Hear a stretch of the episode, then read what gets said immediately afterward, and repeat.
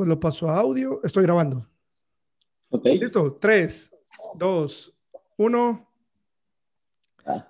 Hola amigos, ¿qué tal? Nuevamente estamos acá desde el canal y video, post- video podcast El Detailer Pro. Mi nombre es Levi Durante y para mí es un privilegio estar nuevamente en una entrevista en vivo. La semana pasada tuvimos un poquito de problemas eh, técnicos, pero hoy estamos acá. Tengo un gran invitado, mi amigo Héctor Ríos, desde la ciudad de Monterrey. Hoy va a estar con nosotros compartiéndonos su historia, eh, todo lo que ha logrado y, lo- y la travesía que le ha tocado vivir en el tema del detailing y cómo ha explorado nuevos mercados. Así es de que, Héctor, gracias por estar acá. Es un placer para mí. Contanos tu nombre, eh, la edad y contanos un poquito acerca de tu emprendimiento. Más adelante vamos a ir profundizando, pero contanos quién es Héctor Ríos. ¿Qué tal, Levi? Pues la verdad es este, un gustazo estar aquí contigo. Siempre este, es un gusto poder estar compartiendo. Ya, ya habíamos estado compartiendo por ahí en, en nuestro Instagram. Eh. Pues bueno, mi nombre es Héctor Ríos.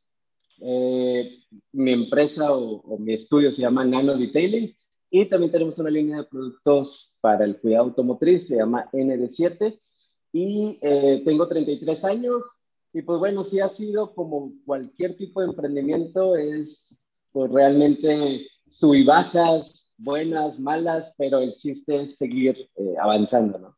Buenísimo. Y bueno, eh, la- tenemos eh, edades similares. Contanos un poquito, eh, y como lo hacemos siempre aquí en el video podcast, es, eh, queremos escuchar cómo fue que conociste acerca del detailing y cómo te adentraste en esta industria y hace cuánto fue. Pues mira, hace aproximadamente tenemos cinco años, realmente somos, se podría decir, somos nuevos en esto, o somos de los recientes, se podría decir, y la verdad es que ha, ha estado divertido porque yo soy contador público de profesión, o sea, lo mío eran mis números, siempre trabajaba en despacho y demás, y eh, para mí yo siempre tuve las ganas de poder hacer un negocio propio, ¿no? Y Claro. empecé siendo, haciendo un negocio propio junto con lo que hacían mis contabilidades y lo fiscal y demás. Eh, pues bueno, fui, este, eh, que- quería forzosamente mi, mi negocio propio y empecé con una distribución de productos de nanotecnología, Ok. pero era para todo el, el ramo, tanto construcción, automotriz y demás. De ahí me, me adentré solamente en protección de nanotecnología con los autos y de ahí me fue gustando un poquito más, ¿no? El tema de los autos y demás. Desde muy chico a mí siempre ha sido de los que le gusta mucho cuidar su auto, le gusta mucho lavarlo y demás. Pero hasta que en un punto yo solamente aplicaba la pura protección. Yo no hacía un detallado previo.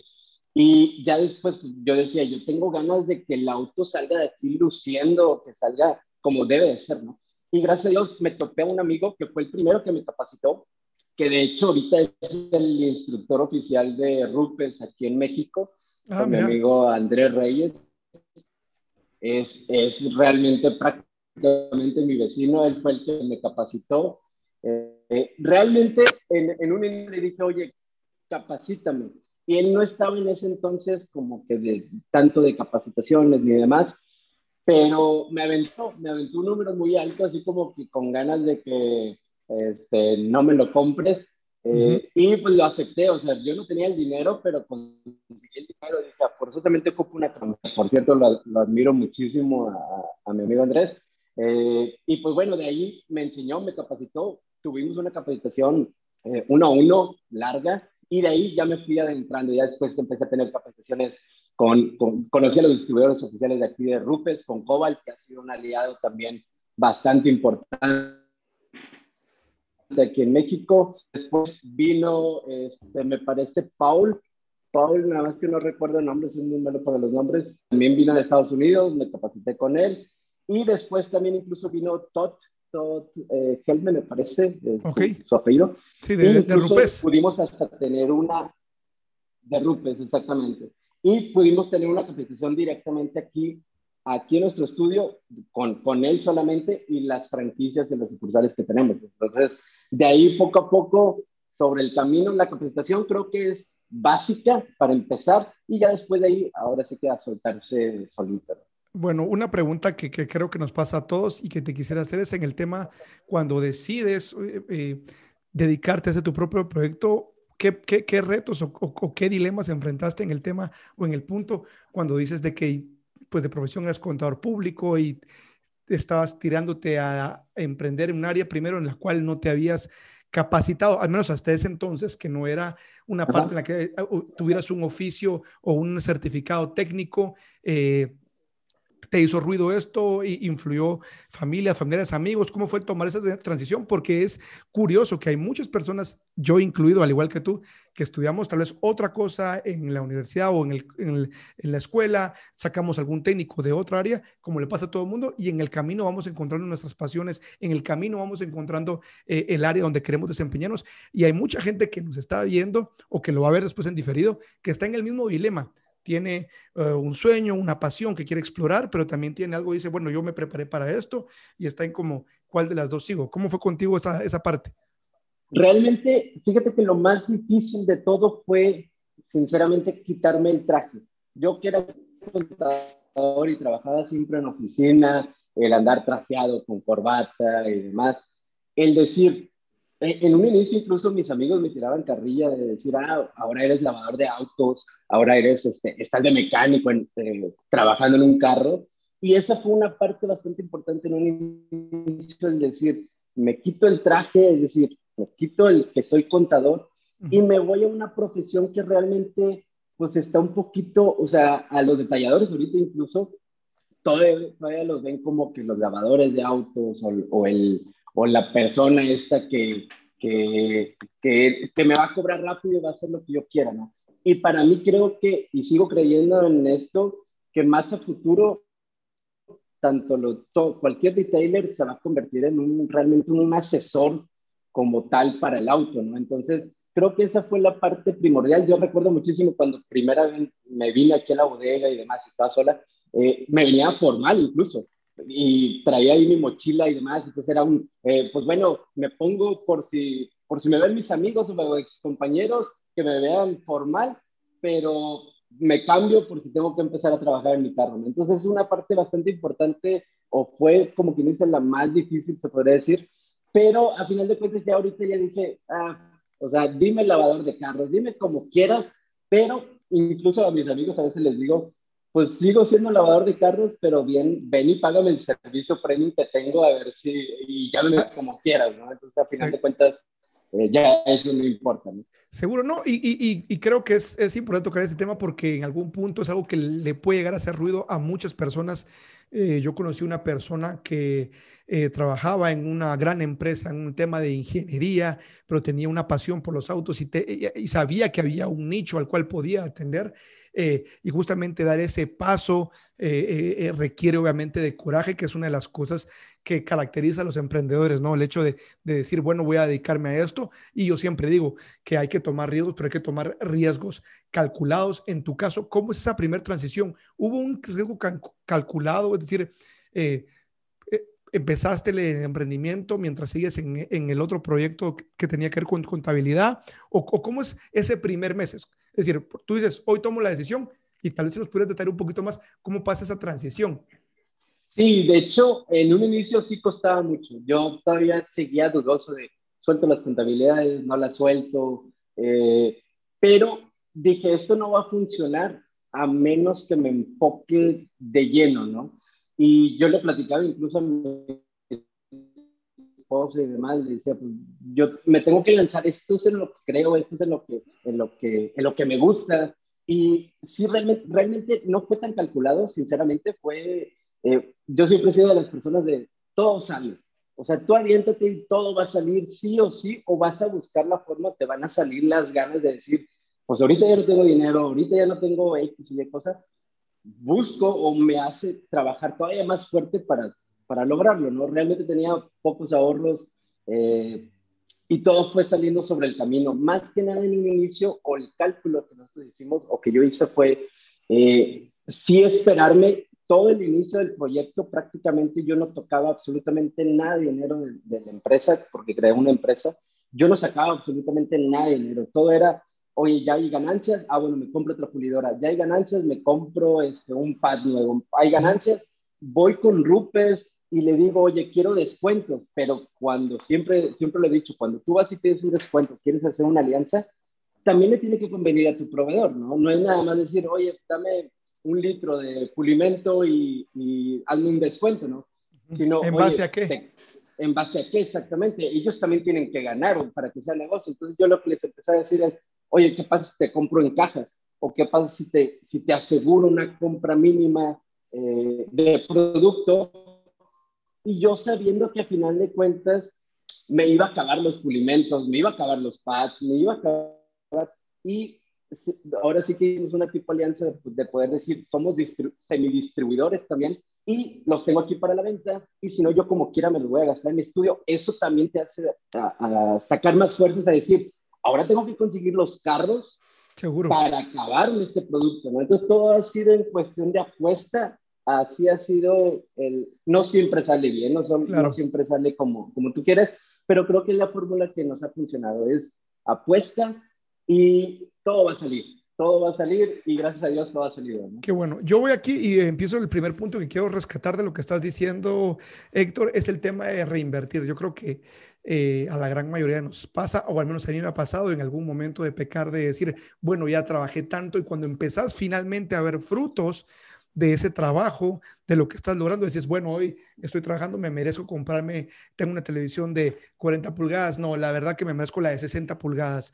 Eh, y, y, cuando el niño o el bebé empieza a gatear, en vez de, como tú dices, usando la analogía de un bebé, en vez de seguirle dando más vitaminas, lo que hacemos es quitarle ese impulso a nuestro bebé eh, y creer que ya es tiempo de empezar a disfrutar de las ganancias. Eh, Obviamente, todo jornalero es digno, todo trabajador es digno de su salario, pero es importante eh, tener en cuenta que el negocio en sus etapas iniciales, incluso en su etapa temprana o en su etapa mediana, va a necesitar reinversiones y que es importante que tú eh, distribuyas y apartes una parte de tus ganancias para reinvertirlas. En tu caso, ¿cómo decidías en qué reinvertías? ¿Era nada más en equipo? Es decir, o incluía esa parte de reinversión, capacitación, o incluía remodelar tu lugar, o incluía contratar más personal. ¿Cómo es esa transición? Hasta la fecha eres solo tú, tienes alguien más que te ayuda. Eh, ¿Cómo es esa parte? Te hice como tres preguntas al mismo tiempo. No sé si las cachaste las tres. realmente yo siempre lo he visto, eh, yo siempre he podido ver claro el hecho de, ¿quieres hacer un negocio o quieres hacer un, un negocio o un autoempleo, ¿no? Se puede decir, o una marca personal o una empresa. Y de ahí parten muchísimas cosas, ¿no? Porque tú cuando lo quieres dar como empresa, como negocio, yo no le estoy diciendo a mis clientes o a toda la gente que, que, le estamos eh, hablando, yo no le estoy diciendo, yo te detallo tu auto. Yo le estoy diciendo, mi equipo y yo te detallamos tu auto, ¿no? Porque si yo fuera yo solo, luego a lo mejor puedo cometer el error de decir, va a venir el cliente a decir, no, no, es que quiero que tú solamente tú me toques mi auto no, eh, no las demás personas. Entonces, la formación también del equipo es bastante importante. Mi encargado, eh, Mauricio Pérez, es para mí uno de los mejores detalladores y él te puede hacer absolutamente todo. Incluso es hasta mejor que yo y más rápido que yo detallando un auto, ¿no? Entonces, todos esos puntos cuentan muchísimo. Hay que tener muchísima humildad en el sentido de contratar a las personas, aunque sea mejor que tú, y conecta con ellos, ¿no? Entonces, e, el tema de también de, de poder este, lo de reinversión y demás, yo siempre he tenido claro y veo que mucha gente a veces se equivoca. De hecho, la vez les comentaba ahí en Instagram el, cuál es algunos consejos para los negocios de detallado. Y decía, número uno, eh, todo lo medible es perfectible. Si tú no sabes, si, si tú no, yo siempre he tenido en la, cabeza crecimiento. ¿Cómo voy a crecer ahora? ¿Cómo voy a crecer? ¿Cómo voy a crecer? Siempre tengo en la cabeza el crecimiento pero si yo no mido, yo no saco cuánto me, cuánto me cuesta hacer mi servicio, yo no mido cuántas ventas tengo, pues cómo voy a crecer, ¿no? Totalmente se podría descontrolar. Entonces siempre estoy viendo cada año, cada año, hice más ventas, tuve más ganancias y todas esas ganancias iba equipo, eh, más gente, ha apostado en a veces equipos grandes y luego otra vez me regreso y digo, no, otra vez desde la base y luego remodelaciones y luego eh, proyecto de franquicia, y luego productos, y luego, y ahí te vas, o sea, te empiezas a volver una obsesión, una, es una obsesión realmente el, el empezar a reinvertir en temas de, de, lo que estás haciendo, ¿no? Y porque estás pensando, tu cabeza está en, en, el crecimiento, ¿no? Y uno de los errores que veo a veces muy común y que trato de compartir es, no es lo mismo venta a ganancia. Totalmente. me, Ha ayudado, me, ha ayudado, muchísimo el tema de que soy contador, pero es muy fácil de entender porque mucha gente le dice, ah, vendí mil dólares o diez mil pesos y diez mil pesos son para mí o mil dólares son para mí. No, de ahí te cuesta hacer tal, ¿cuánto te costó hacer el servicio? ¿Cuánto pagas de nómina? ¿Cuánto pagas, etcétera? Y de ahí ya te queda una ganancia. De esa ganancia hay que reutilizarla para comprar más material y se vuelve un círculo y que ese es el, eh, por eso se empieza a volver alargado el tiempo, ¿no? Poquita ganancia, reinvierto, poquita ganancia, reinvierto. Pero ya después de algunos años o ciertos meses ya se empieza a rendir los frutos, ¿no? Una de las cosas que, que, que, al menos a mí lo personal me gusta eh, y que me, han, me lo han escrito eh, por correo a la gente que está suscrita a mi boletín es que el hecho de la dinámica de estas, de la entrevista y el podcast, nos permite poder escuchar a distintos detailers, a distintos detalladores, emprendedores y empresarios con distintas visiones y es súper, súper interesante escuchar opiniones distintas. Y en este caso me parece genial el hecho de, pues, de que estés acá con nosotros porque por tu trasfondo de, académico, de relacionado con los números, es muy evidente muy marcado esa orientación empresarial. Y es una, yo, yo, tengo acá un par de cosas que voy apuntando a medida que vas hablando y es lo que tú dijiste. Número uno, hay que entender que esto es un negocio. Cuando uno dice la palabra negocio, hay muchas personas que se quieren rasgar las vestiduras, eh, va a lucrar con el detailing. A menos, amigo, que nos estás viendo, que hagas esto para los carros tuyos o de tu familia o que quieras poner una ONG ayuda caritativa, esto es un negocio. Puede ser que al mismo tiempo sea tu pasión y es una de las mejores cosas que te puede pasar, pero no puedes permitir que la pasión interfiera con los números, que el hecho de querer hacer algo y vertir todas las horas que yo quiero y vertir todos los productos vaya a tergiversar y confundir el objetivo final, que es lo que tú decías. No solo es vender, pero también ganar, porque muchas veces en la venta podemos decir, ah, vendí tanto, pero al final del mes, ¿en cuánto ganaste? Es en, el tema de que si tienes una visión, como tú decías, de formar o un emprendimiento o un autoempleo, o iniciamos con un autoempleo y eventualmente crear una empresa alrededor de eso donde formemos un equipo. Y aquí no estamos diciendo que tú o yo tenemos la razón, solo estamos diciendo que hay distintos caminos y, que tú debes de evaluar todas las variables y sobre cuál te quieres ir. Y la verdad que eh, me gustó mucho el tema cuando hablaste de formar equipos, incluso la humildad que tienes al decir de que hay una persona que está encargada, que, que es súper excelente y hasta corrige más rápido que tú yo voy a decirlo, tengo una persona en mi equipo, si lo estás viendo acá, Danilo, él lleva más o menos cinco años conmigo y ha aprendido muchísimo y obviamente a medida que el negocio ha ido creciendo y que mis atribuciones dentro de la empresa y el emprendimiento tienen que ver con que yo aprenda otras habilidades, he soltado un poco la operación en el sentido que he tenido que aprender nuevas habilidades. Y lo que tú dices, el día de hoy, si por ejemplo, estoy yo con, con mi supervisor Danilo y él tiene una máquina, estoy muy seguro que él va a terminar de corregir el carro antes que yo, porque obviamente estamos involucrados en la operación como tal. Pero mi trabajo también, no solo como detailer, sino como emprendedor y como empresario, es ver lo que tú dices, cómo hago crecer el negocio y como lo dicen en inglés, eh, eh, eh, no hay que trabajar in the, in the business, but on the business. Hay que trabajar no para el negocio, sino en el negocio. Y esto es algo que, si bien creo que la gran mayoría nos toca iniciar trabajando para el negocio, hay que buscar y hay que ponernos una meta. Tú dices, lo que no es medible, no lo puedes corregir, no lo puedes perfeccionar. Y si tú dices, ok, yo hago todos los servicios, en tanto tiempo yo quiero estar trabajando, obteniendo dos trabajadores. ¿Cómo es para ti esa parte? Es una parte que la gente lucha muchísimo. En su momento yo luché a la hora de enseñarle a alguien más. La gente dice, no, nadie, uno o nadie lo va a hacer como yo lo hago, o no, les voy a enseñar, se me van a robar mis ideas, mis clientes y se van a ir. Por las tres cosas, al menos yo he pasado, me ha pasado, se han ido. ¿Y, cómo manejas eso? A veces el emprendedor eh, eh, no quiere compartir, cree que nadie lo va a hacer mejor. Y no lo digo de manera de burla, lo digo porque seguro te pasó a ti, al menos a mí me pasó. ¿Y cómo vences esa brecha de decir, bueno, me voy a multiplicar en un técnico? Ahorita era solo yo, ahora me voy a multiplicar en uno. ¿Y cómo hago crecer mi equipo alrededor de esta marca? Sí, realmente eh, sí, es un tema que creo que, y creo en varios videos lo he visto tuyos, se habla del ego en el detailing, ¿no? Y cuando empiezas, cuando no tienes la humildad para decir, alguien más puede aprender exactamente igual que tú o hacerlo mejor que tú, ya desde ahí estás poniendo una barrera, ¿no? Ya, ya solamente es un, solamente yo lo puedo hacer así. No, no, no, ¿por qué no mejor compartes? Y tú te has fijado en mis redes, en las redes sociales que tenemos, yo soy de la cultura de compartir todo lo que hace.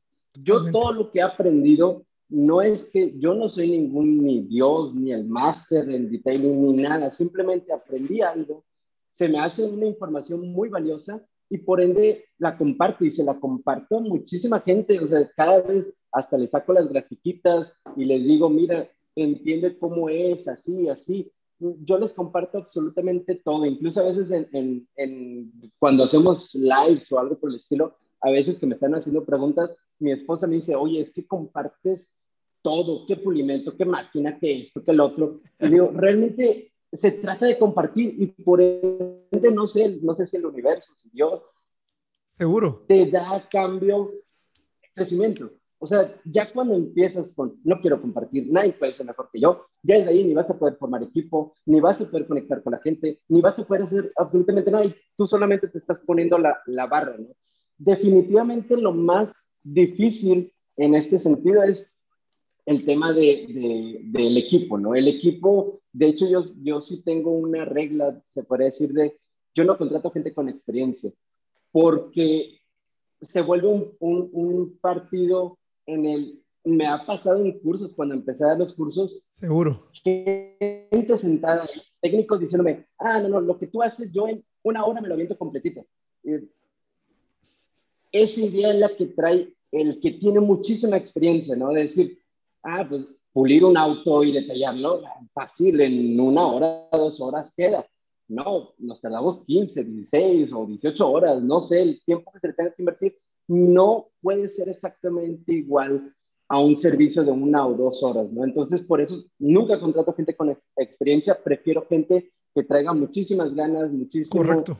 Eh, gusto por el detailing, por aprender cosas nuevas. Ahí solito, ahorita ya hay muchísima tecnología, como por ejemplo son las RUPES, que prácticamente es desde la primera vez que lo utilizas ya vas a dar un acabado bueno. Ya para perfeccionar técnica realmente es sobre la marcha, ¿no? Pero hay muchísimas herramientas como para poder hacerlo. Entonces yo siempre he sido de las personas que si yo lo aprendí, cualquiera aquí con ganas y con actitud lo puede hacer. Incluso si hablas de tema de negocio o, temas de corrección de pintura o de lo que me hables, cualquier persona con muchas ganas lo puede hacer muchísimo mejor que yo. Y eso no me tiene por qué perjudicar, ¿no? Incluso la esposa te comentaba, si todos los detalladores nos pusiéramos juntos a enviarle el mensaje al 100% o al 99% de la población que no conoce temas de detailing, otra cosa sería en enviarle el mensaje de decir, por qué es diferente, por qué, se, por qué invertimos tanto tiempo, por qué invertimos en calidad, por qué invertimos en, en cosas, a diferencia de un servicio, se podría decir, convencional, ¿no? Pero a veces estamos en, no, es que si le digo, pues me va a robar la idea. Y vuelvo al tema del ego. ¿Realmente crees que tú, aunque seas mi vecino, mi estudio detallado aquí al lado, le vamos a dar a los 100% de los autos, o sea, al 100% de la población? autos hay para, para, o sea, no te los vas a acabar. Simplemente no te los vas a sacar. Y la vez pasada veía una, una parte ahí de Amazon. Amazon le vende al 1%, ni al 1% de la población. ¿Qué te hace creer que un estudio detallado le vas a dar al 100% de los autos? Es imposible. Y va a haber para todos, si nos juntáramos y empezamos a decirle a la gente, mira, este es el proceso, este es el cuidado, etcétera, sería muchísimo mejor para todos. Todos tuvieran, todos en sus estudios tuvieran auto y estaría muchísimo mejor valorado el tema del detallado, ¿no? Definitivamente.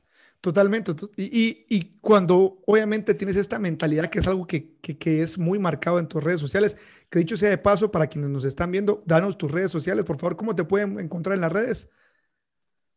Nano Detailing, así solito, Nano Detailing, ahí nos en encuentres en Instagram y en Facebook. Normalmente estamos haciendo ahí generales. Eh, y siempre estoy mucho en las redes, me ayuda muchísimo a, estar escuchando qué es lo que la persona que nos está viendo eh, eh, piensa, ¿no? O tiene dudas, o, o, qué tipo, o por dónde me puedo ir para decir, de repente me está una duda, me parece interesante, y me aviento un video, ¿no? Explicando así más largo. Entonces, siempre hay que estar consciente de qué te está diciendo las personas que te están viendo, ¿no? Y eso me parece súper interesante, por eso pedía que dieras tus redes, porque es muy marcado el hecho de número uno, el tema que tú hablas acerca de compartir. Creo que eres una persona muy abierta y cualquiera que ve tus redes sociales te dar cuenta que eh, tienes hasta dinámicas de los 10 minutos de hablando de detailing, donde resuelves dudas del, de la gente y compartes acerca del proceso. Y la verdad es que como le hablamos en una entrevista anterior, el crear contenido es una nueva forma de hacer marketing porque educas a la gente, pero primero tienes que educar tu mente para tener una mentalidad de abundancia y que, que no estás, no te vas a quedar sin clientes, que, que el que el pulimento que estés utilizando y si lo dices, eso no va a hacer que la gente vaya hacia otros, sino literalmente lo que hace es fortalecer tu imagen entre los clientes como una referencia y como una autoridad del mercado. Pero primero para eso tienes que tener alguna mentalidad de abundancia y no escasez. Quiero volver a hacerte la pregunta puntual y disculpa que reitere, es a la hora de formar equipos. ¿Te pasó en algún momento eh, eh, que, no querías enseñarle a alguien eh, por el tema de que se fuera a ir con alguien más o te ha pasado que hay alguien que haya aprendido contigo y se ha ido? ¿Cómo has manejado eso y qué consejo le das al emprendedor, al líder que hoy me está viendo y que te está viendo a ti, que lleva tal vez un par de años o lleva un año o tal vez no ha empezado y se pregunta, ¿será que toda la vida tendré que ser yo el trabajo físico o en algún punto debería crecer? ¿Tendré que contratar a alguien o mejor no? ¿Qué consejo le das a esa persona? Realmente, eh, te digo, es creo que la parte más difícil, pero yo siempre tenido en la cabeza que para crecer voy a ocupar más gente eh, mejor incluso que yo. O sea, definitivamente ese es un objetivo número uno, decir, me tengo que hacer de gente que sea incluso mejor que yo en la operación, no voy a ser yo. Y a mí me encanta detallar, me encanta, pero esa, esa parte, si yo me paso todo el tiempo de abajo, más proyectos, ¿no? Y te puedes el tiempo rápido, Entonces siempre es, y a veces lo estoy hablando a veces con mi encargado, vamos a conseguir más gente y vamos a darle la oportunidad y lo vamos enseñando poco a poco. Siempre en el proceso, cuando alguien entra es sin nada de experiencia, pero lo primero que me fijo es, traes ganas, te gustan los autos, eh, lo estás haciendo porque te gusta o porque o porque ocupas dinero, porque a veces puede entrar ahí un conflicto varias partes y siempre desde un inicio es primero la preparación del auto, eh, lavado de concha, lavado de rines, eh, la preparación, eh, descontaminado y ya después eh, el detallado de interiores y ya después te empiezas a soltar un poquito, poquito la pulidora, a brillantar, a que vayas sintiendo un poquito la pulidora y luego ahora sí, vámonos a corrección de pintura, pero no me toquen los filos, púleme solamente en partes grandes y luego poco a poco es irlos realmente formando, pero sigo pensando que si él aprende y se va, para mí no me va a causar nada. O sea, sí, sí, sí es, sí en cierta parte es un, híjole, tengo que volver a empezar nuevamente, pero cuando te lo encuentras, vale toda la pena, ¿no? O sea, ahorita, al menos, por ejemplo, Mauri ya tiene, yo creo que fácil cuatro años, tres años más o menos conmigo, el otro, este, Nano también tiene ah, como dos años, dos años y medio, eh, realmente te vas haciendo de la gente que debería de estar contigo.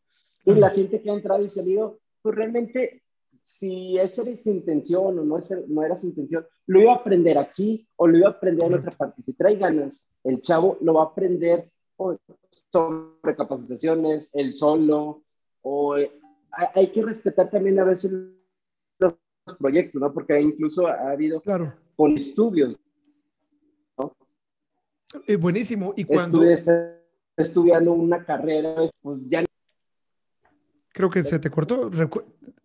Dime otra vez. Ah, ya, ya, ya. Ahí está. Ah, eh, ya, ya, ya. No, te, te, quería decir que, que, que, hablabas acerca de la parte de los equipos y, y, otra cosa que quería resaltar, de acuerdo a lo que ibas hablando, que lo tomé en cuenta y lo anoté aquí, el hecho de revisar metas. Creo que es algo muy importante que deberíamos hacer a final de cada mes. O sea, a final de cada mes debería decir, ok, ¿cuánto vendí?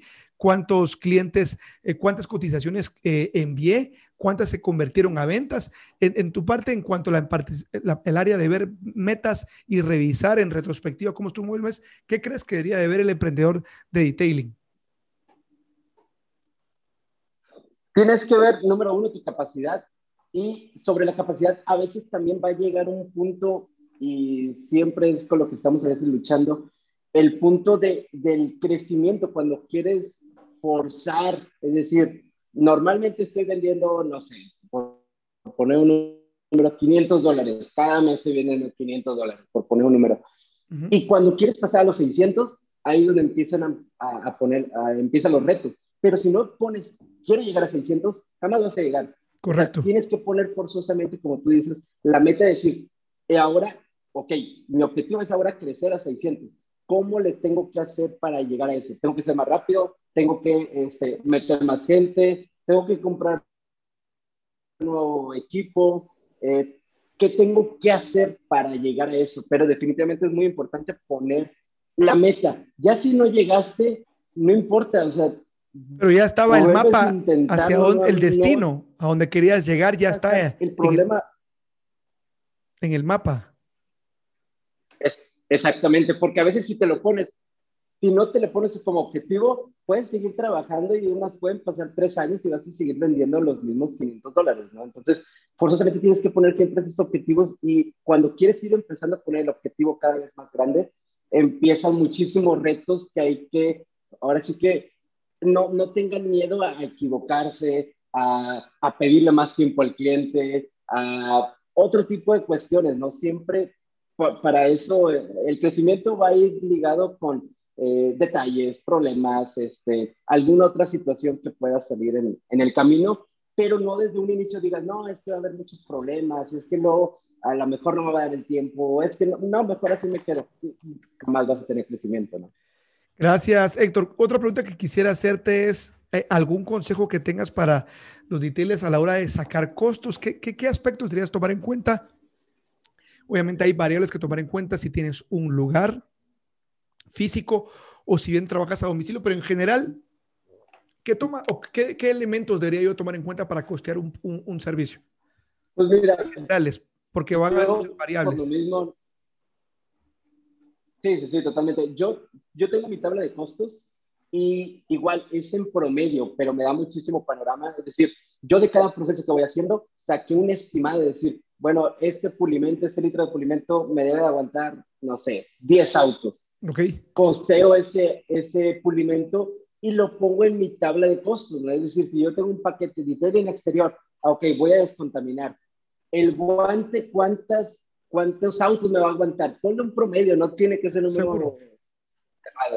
Eh, ¿Cuánto te vas a gastar de pulimento? ¿Cuántas microfibras? ¿Cuántos, este, híjole, no sé, eh, todo lo que utilizas, el cepillito, eh, la máquina de vapor, los pads, pero pon un promedio porque te va a dar muchísimo panorama. Nunca, es imposible que te quede al, al, al margen, así al, al, punto, pero te va a dar muchísimo panorama para poder empezar a decir, eh, sabes más o menos cuánto, cuánto te gastas en pulimentos, en pads, en, en, en productos de detailing, del champú, en todo lo demás, ¿no?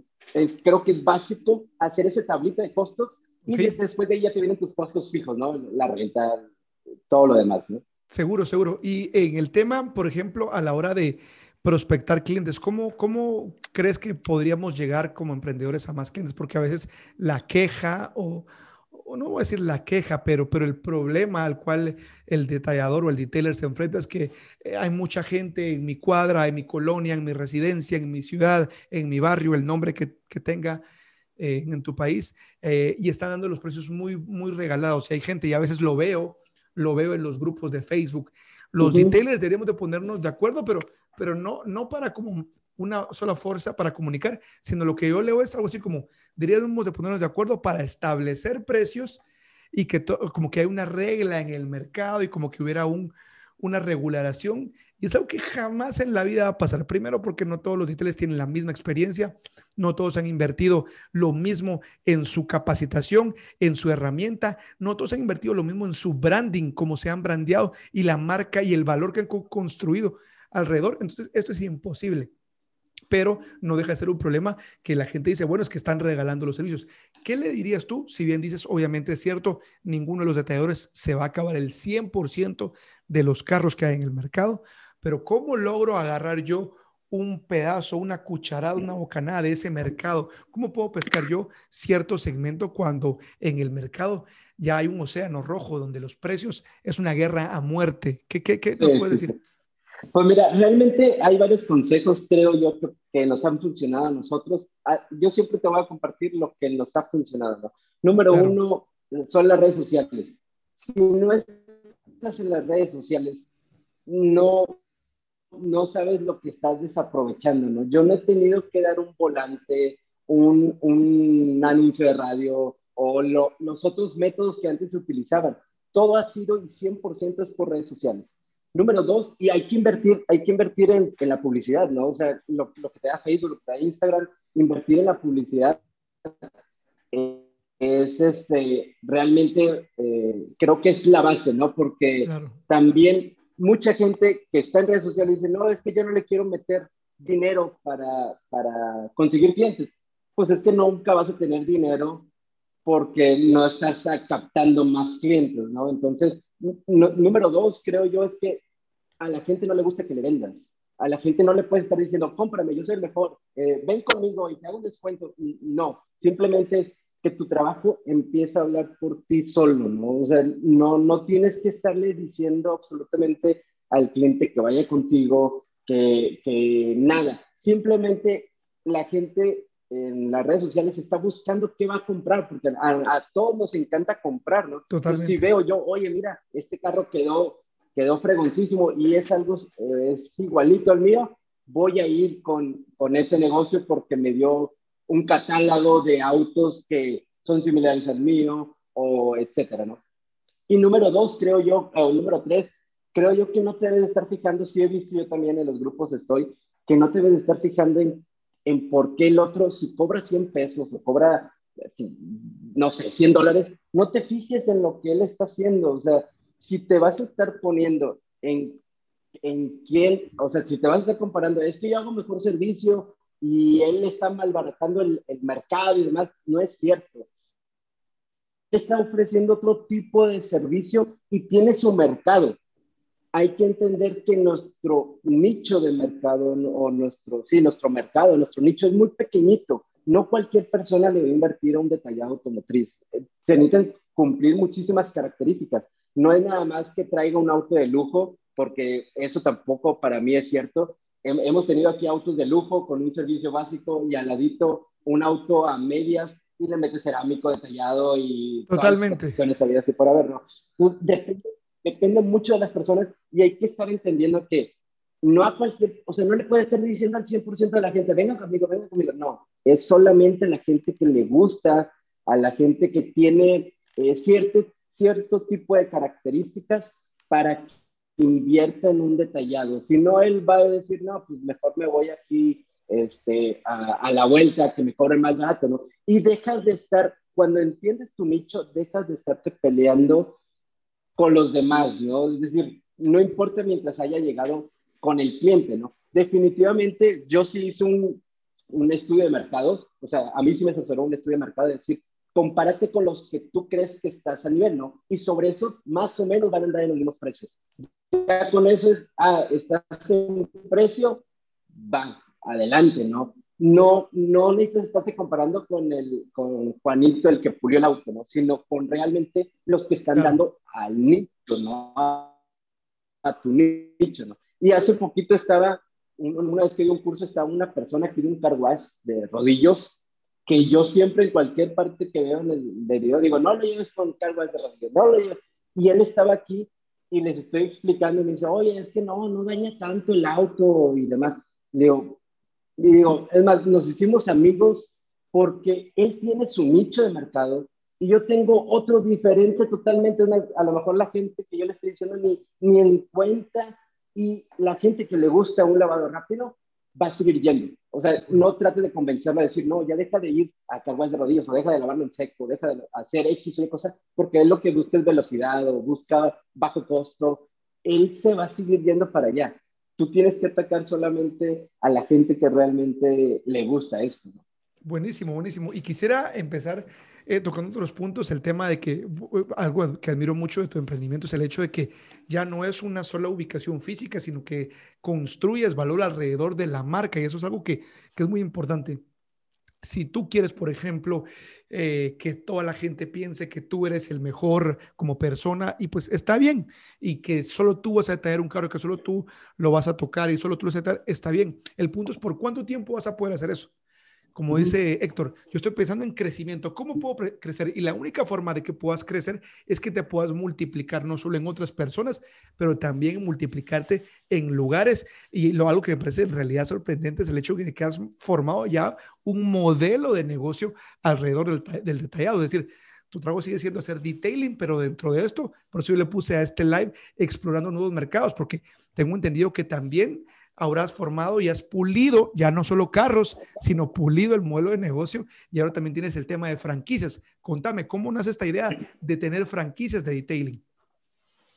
Realmente todo, como te decía hace rato, todo ha salido, todos los proyectos que van a salir. Es más, yo en un inicio, cuando dije detallado, eh, estar trabajando un auto, pocos autos a la semana, híjole, no es mucho negocio, empiezas a pensar siempre en tus limitantes, ¿no? Claro. Pero cuando empiezas a escuchar lo que la gente quiere de ti, empiezan a salir muchísimos proyectos. De ahí salió el proyecto de las franquicias, porque la gente va a empezar a decir, oye, yo quiero invertir, quiero tener exactamente lo mismo de tu negocio en otra parte de la ciudad.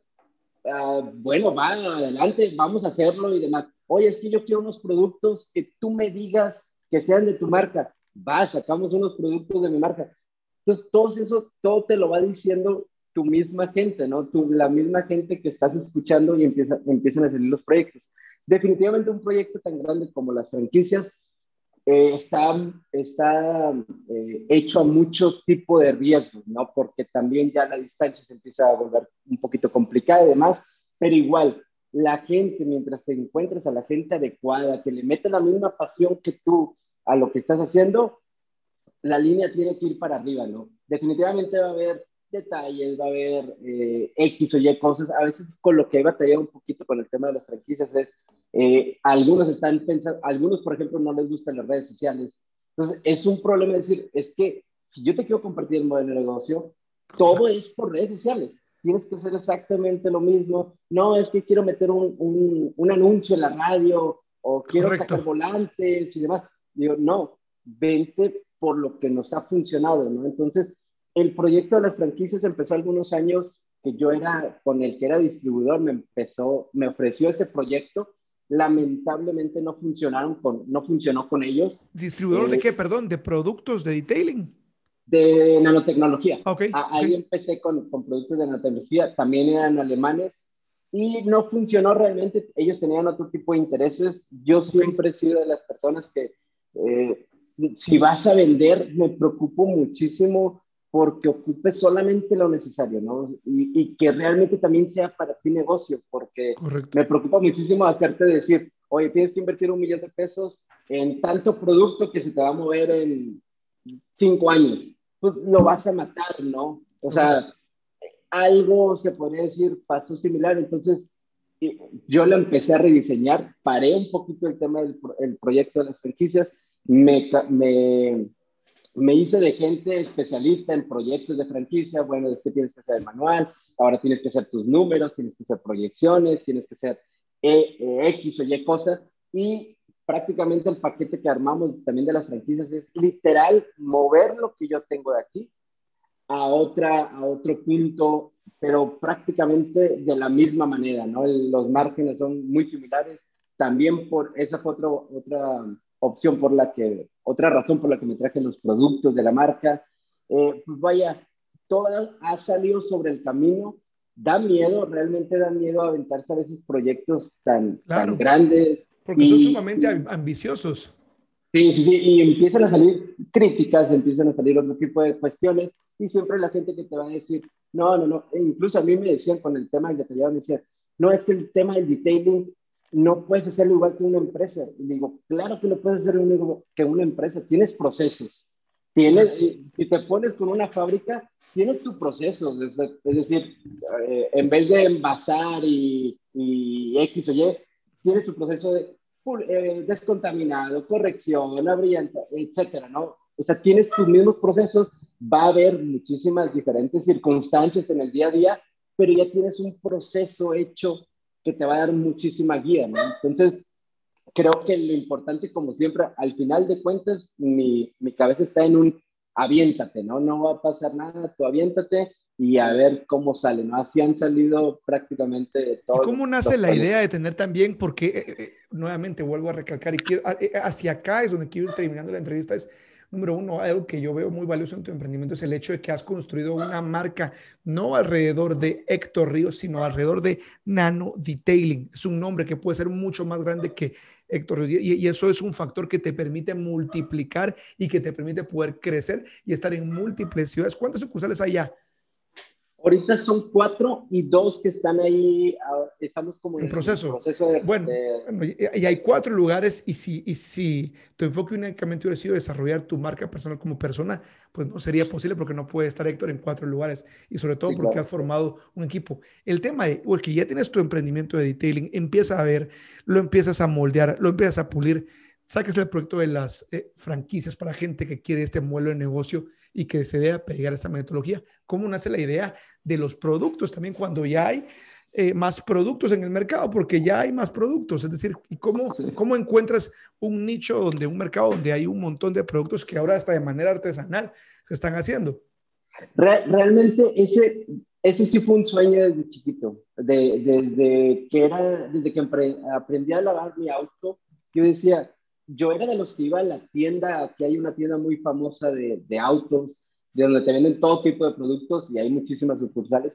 Yo siempre era de los que iba, me gastaba bastante para el limpiador de rines, el limpiador, el abrillador de llantas, el de cristales, y me traía todo y, y yo dije desde ese inicio, dije, me encantaría tener mis propios productos, pero a molde. Es decir, lo que a mí me gusta, porque me empecé a dar cuenta que los productos oye, mira, este limpiador de rines es poderosísimo y demás, y realmente no me convencía ningún producto, ¿no? Cuando conocí los productos profesionales, ahí fue donde dije, wow, debería, todas las demás gente, hay muchísima gente que le gusta lavar su carro, que le encanta cuidar su, su auto, y nadie le da esa opción o no, o no conocen grandes marcas, ¿no? Hay mucha gente que no conoce Nanolex, CarPro, Correcto. G-Technique, no conocen ese tipo de marcas. ¿Y cómo puede ser posible? Que mejor a, algo por ahí, ¿no? De decir, yo te voy a dar un producto profesional eh, que, que, solamente igual, yo no ando en los grupos promocionándome, compran el producto, demás. No, es simplemente la persona que le gusta cuidar su carro, que conectó con la marca o que, o que le gustó y sí fue pensado solamente en el cliente final, es decir, en el usuario final.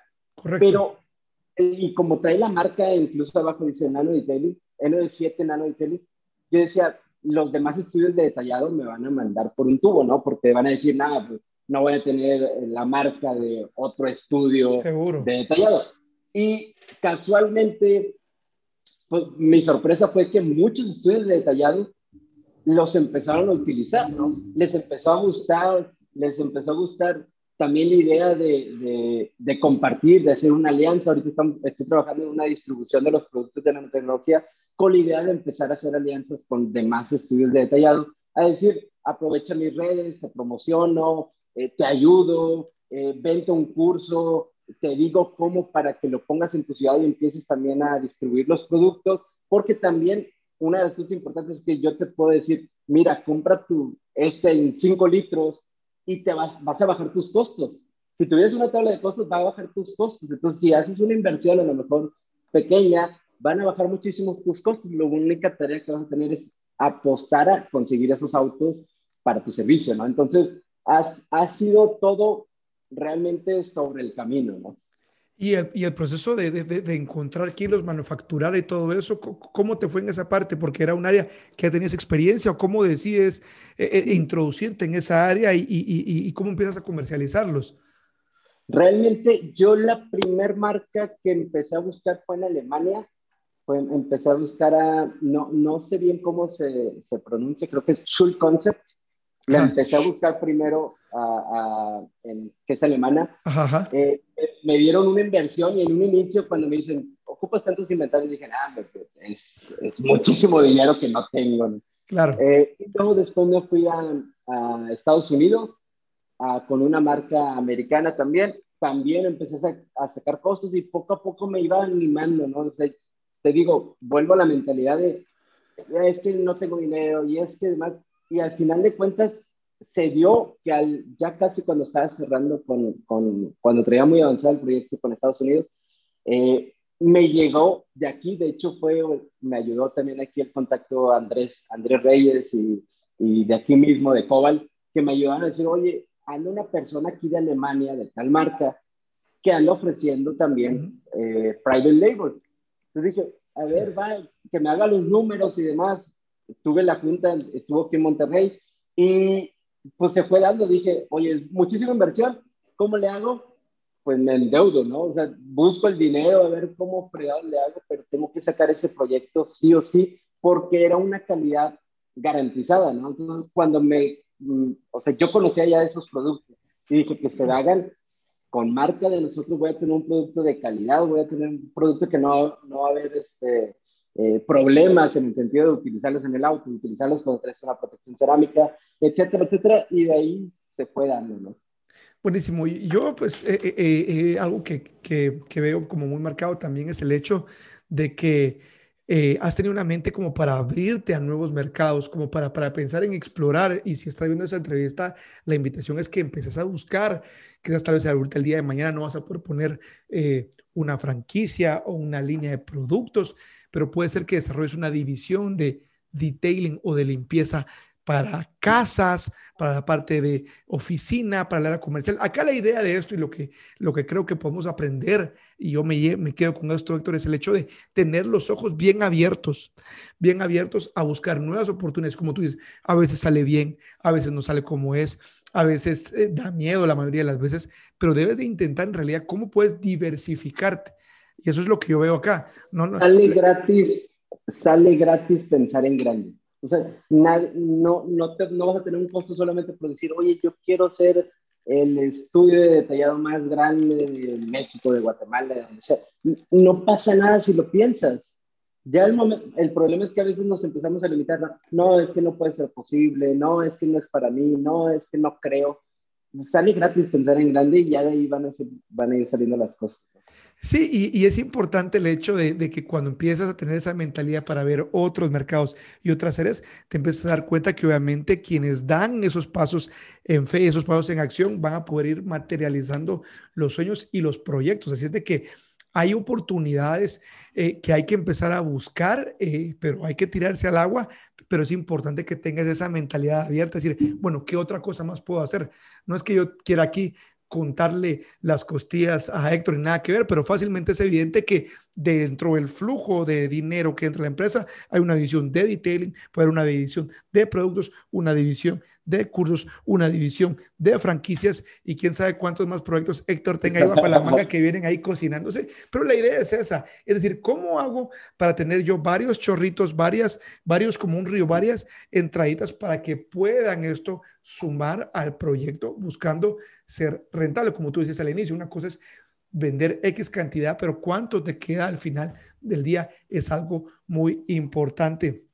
Y gracias por compartirnos tu, tu, historia, Héctor. Me parece que, que, es genial y tienes muchísimo valor que dar. Yo eh, estoy ya aterrizando la parte de un proyecto que estoy sacando para que Estoy juntando varios details donde podamos tener una convención de detailing internacional. El tema de la pandemia hizo que la tecnología pues nos acercara más, que de hecho en realidad ya existía, el, Zoom ya existía, las entrevistas de, este tipo ya existían. Lo que pasa es que Latinoamérica no nos habían llegado también, ¿verdad? Y dicho sea de paso, quiero recordarte que puedes escuchar esta entrevista también en Spotify y escuchar todas las demás entrevistas y vas a poder encontrar un gran... Eh, valor de aprendizaje al poder escuchar personas como Héctor que, que a su corta edad han encontrado eh, varios proyectos para explotar dentro de la misma industria que sigue siendo el detailing.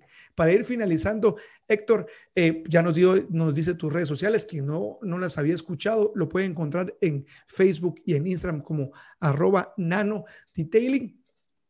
¿Qué consejo le das a las personas que quieren, que tienen en mente una idea de hacer algo distinto? Quizás no sea, eh, te, voy a decir una cosa.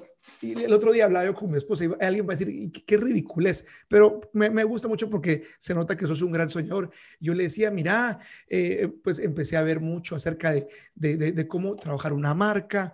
Eh, yo le digo, mira, le dije bromeando, y fíjate que quise hacer unas playeras que dijera el Detailer Pro. No, pero le digo, y, lo vuelvo a decir, el Detailer Pro no es Levi Durante. Detailer Pro es aquella persona que está buscando trabajar y detallar de manera profesional, pero que busca ser profesionales en varias áreas. Por eso aquí en este canal no hablamos solo de solo cómo sacar rayones, cómo aplicar cerámicos, sino el tema de la parte empresarial que es tan importante porque no hay cosa más frustrante que ser el mejor para detallar carros y no tener ventas al final del mes y tener una cuenta vacía. Así que decía, mira, ¿y qué, y qué tal si desarrollamos una línea de, de, de no de, ni siquiera de productos, sino de, de ropa?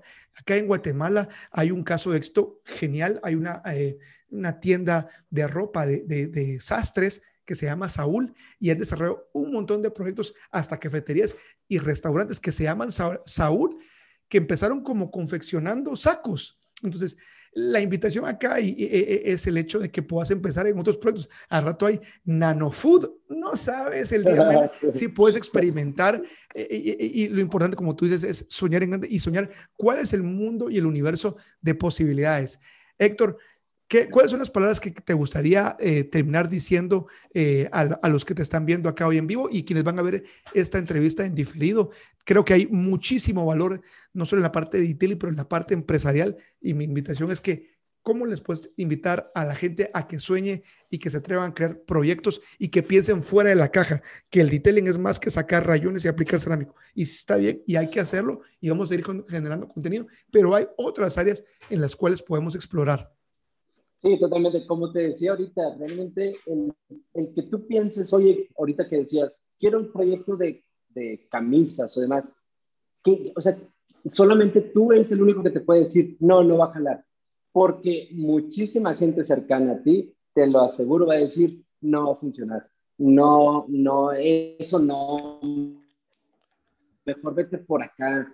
O mejor este, no lo hagas. O incluso hasta la misma comunidad de detalladores eh, te puede empezar a decir, no, es que tú ya estás muy presumido, cosas por el estilo. Y realmente a mí me han dicho muchas veces en, el tema ahí de, la comunidad del ah, es que suenas como presumido y demás. Digo, no, no, no, al contrario, si me conocieras realmente, yo me puedo platicar contigo y te puedo compartir, es más, te, doy mis fórmulas, te doy lo que quieras. Realmente a mí no me interesa competir con, con nadie más, me interesa a que yo siempre me ponga las metas y cómo voy a ser mejor yo o mi empresa y, y, olvidarte de lo que dice la demás gente o del, o el que está aquí al lado. Tú olvídate de eso, enfócate en tus proyectos y número dos, no va a jalar, o sea, no va a jalar inmediatamente. Si tú estás pensando en, quiero sacar algo, ya me, ya, ya me esperé un mes y no jaló, como que no funcionó. No, en un mes no se... Es muy prematuro.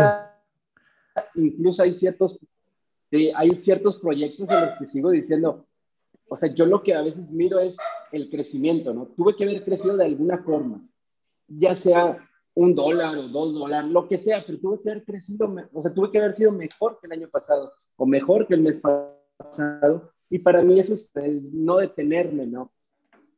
Pero pienses que, que, ahora sí que solamente por, porque no estás llegando a tus números porque no estás, o no te está jalando el proyecto, pienses que no va a funcionar, ¿no? Todo se va a ir dando sobre el camino y creo que la mejor forma de hacer cualquier proyecto que quieras es olvidarte de todo lo que diga la gente y hazlo. Si pierdes, pues no pasa nada, te vuelves a levantar y le seguimos con otro proyecto y si no funciona, pues otra vez. Si vieras muchas historias de los emprendimientos, a mí me gusta mucho ver muchas historias de emprendimiento, es exactamente lo mismo, ¿no? Todos te van a decir, es que la línea de crecimiento es así, ¿no? O sea, nunca hay como que, ah, mira, crecí, fui Apple de, de la noche a la mañana y con una línea así recta. No, te van a decir, no, estuvo bajos, altas, bajas, altas, eh, sin crecimiento, muchas bajas y luego otra vez crecimiento. Inspírate en eso, ¿no? Inspírate, yo también creo que es un punto importante porque a veces también el tema de detailing decimos, ah, es que se copió de mí, ah, es que no sé qué. No, al contrario, se inspiró en ti. O sea, tú decides si quieres agarrarlo de inspiración o quieres agarrarlo como que es presumido o es este o se cree el mejor, ¿no? Yo, yo estoy inspirado en muchísimos estudios de detallado y al final de cuentas entra un poquito ahí la esencia de cada uno, ¿no? Pero estoy inspirado en muchos estudios de detallado y respeto muchísimo a mucha gente que, que ha hecho las cosas de una manera muy diferente, tanto aquí en México como en, en, el mundo, no se diga, eh, son, son esas inspiraciones que dices tú, va, si él lo pudo hacer, yo también. Y te vuelvo a dar el, mensaje, si a mí de, por alguna razón me llegaras a, considerar como inspiración, te, diría, si yo lo puedo hacer, tú también lo puedes hacer. O sea, es, es nadie más te tiene por qué estar diciendo que no puedes o que al quien tenga características diferentes, etcétera. No, muchas gracias, Héctor. Primero que todo, por tu humildad y la generosidad de compartirnos tu experiencia, eh, tu visión particular del negocio, el detalle y de los negocios como tal, que se pueden, sé que no va a ser es la primera, pero no va a ser la última. Así es de que recuérdense que pueden ver esta entrevista tanto en el canal de YouTube. Si la estás viendo o escuchando, tomarle una captura de pantalla, etiqueta a Héctor como arroba nano detailing en Instagram para que te pueda comportar y también etiquetame como en Instagram como arroba el pro para que te etiquetemos. Y si es la primera vez que estás aquí en el canal, eh, hay un ebook gratuito que dice con tips para detallar como un pro. Lo voy a dejar aquí en la descripción. Héctor, muchas gracias. La verdad que no lo pudimos hacer la semana pasada pero no nos íbamos a quedar con las ganas. Estoy seguro que no va a ser la última vez. Un abrazo hasta allá Monterrey y esperamos que en el futuro podamos hacer algo juntos. La verdad que tenés mucha eh, eh, madera en cuanto a la parte de la visión y creo que es algo que todos podemos aprender. Gracias por tu humildad y hasta la próxima. Gracias a ti. Saludos. Dios, Héctor.